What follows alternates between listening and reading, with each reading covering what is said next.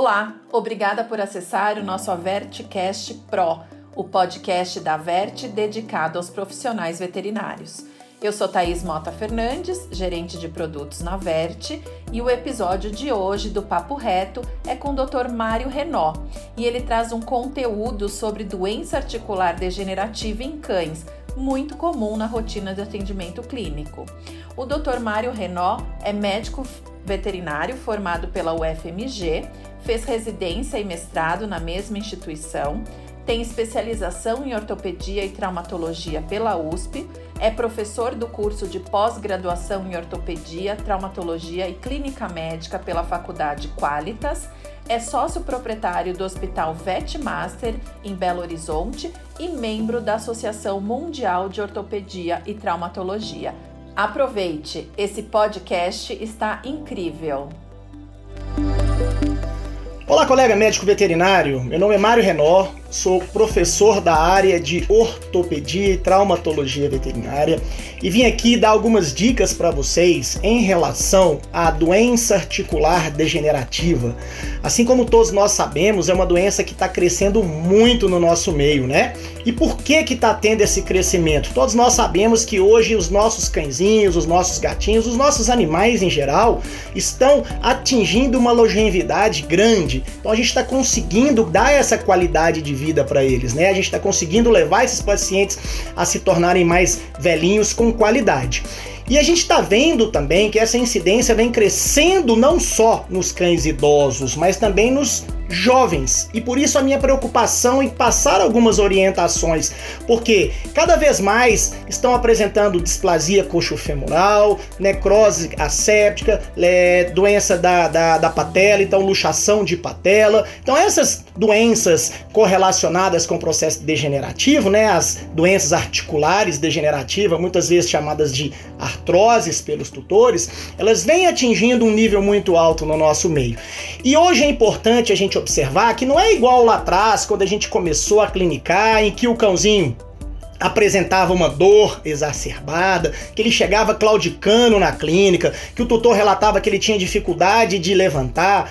Hoje a gente tem que se atentar muito para os sinais clínicos que ele apresenta em casa com alterações comportamentais. Então, hoje em dia, o cão não só apresenta aquela dor, mas às vezes ele fica mais quieto, às vezes ele está comendo menos, ele bebe menos água, ele desenvolve alterações urinárias, infecções urinárias, fecalomas.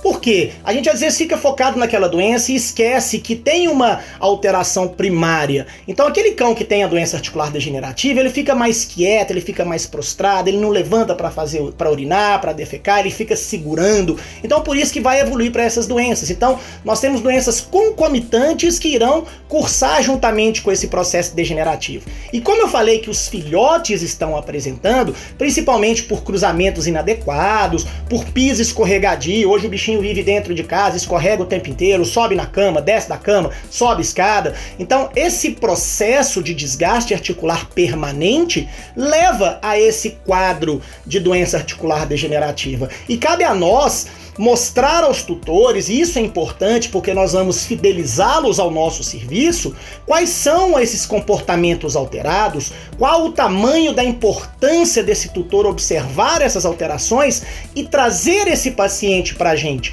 para a gente avaliar, para a gente ver a questão de amplitude de movimento articular, né, para ver se existe crepitação, se, se existe alguma diminuição de musculatura, encurtamentos, atrofias, se esse paciente tem alguma dor subclínica que ele não mostra em casa, mas no movimento articular a gente consegue visualizar essa dor. Por quê, gente? Porque tem muita, muita, muita gente que fala que a doença articular degenerativa é uma doença do idoso, que isso vai acontecer mesmo, que tem que deixar ele quietinho, deixa ele dormir mais. E na verdade não. O nosso paciente ele tem que brincar, ele tem que correr, mesmo com as suas limitações, ele tem as dificuldades, né? Mas ele consegue brincar, ele consegue interagir com o tutor e com os outros cãezinhos de casa. Então a gente precisa dar esse cuidado, esse carinho para o tutor de observar de uma maneira mais profunda e levar esse paciente para a gente poder avaliar.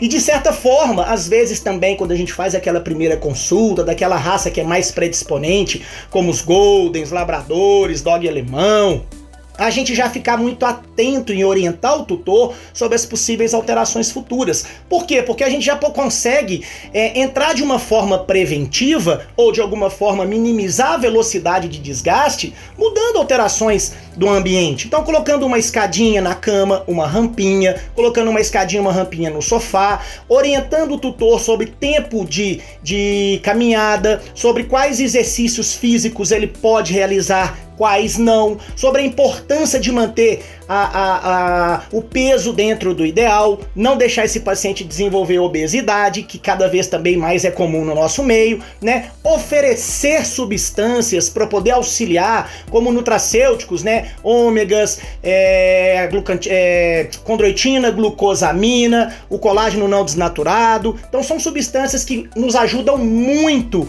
em evitar processos que levarão a um desgaste excessivo. Por exemplo, diminui o processo inflamatório, oferece uma boa nutrição para condrócito, oferece uma lubrificação adequada naquela articulação. Então são suplementos, não serão medicamentos que o tutor geralmente fica preocupado, poxa, vai causar dano para o meu paciente, vai causar lesão renal, lesão hepática. Não, nutracêuticos não causam isso. Então é uma ferramenta que a gente tem muito boa para dar esse suporte para os nossos pacientes que têm essas alterações articulares, tá? Então cabe nós veterinários poder orientá-los. E dessa forma, como eu disse no início, nós vamos fidelizar fidelizá-los ao nosso trabalho. De tempos em tempos ele vai te procurar, procurar para quê? Para uma consulta de avaliação e não para um tratamento de uma doença, né? Mas uma prevenção de uma doença. Então a gente está vendendo saúde, a gente está querendo evitar ou minimizar que essas doenças apareçam no futuro e dar qualidade de vida para esse paciente. E tirar da cabeça, pessoal, aquela questão de que ah, o gatinho é velho, ele dorme muito, ah, o cãozinho é velho, ele dorme muito. Não, eles são idosos, mas eles merecem ser felizes. Eles são idosos e merecem qualidade de vida, ok? Então vamos prestar mais atenção, vamos orientar de uma forma legal e vamos trabalhar com o máximo de qualidade possível e com tudo que a gente tem em mãos na nossa medicina veterinária. Um grande abraço a todos vocês.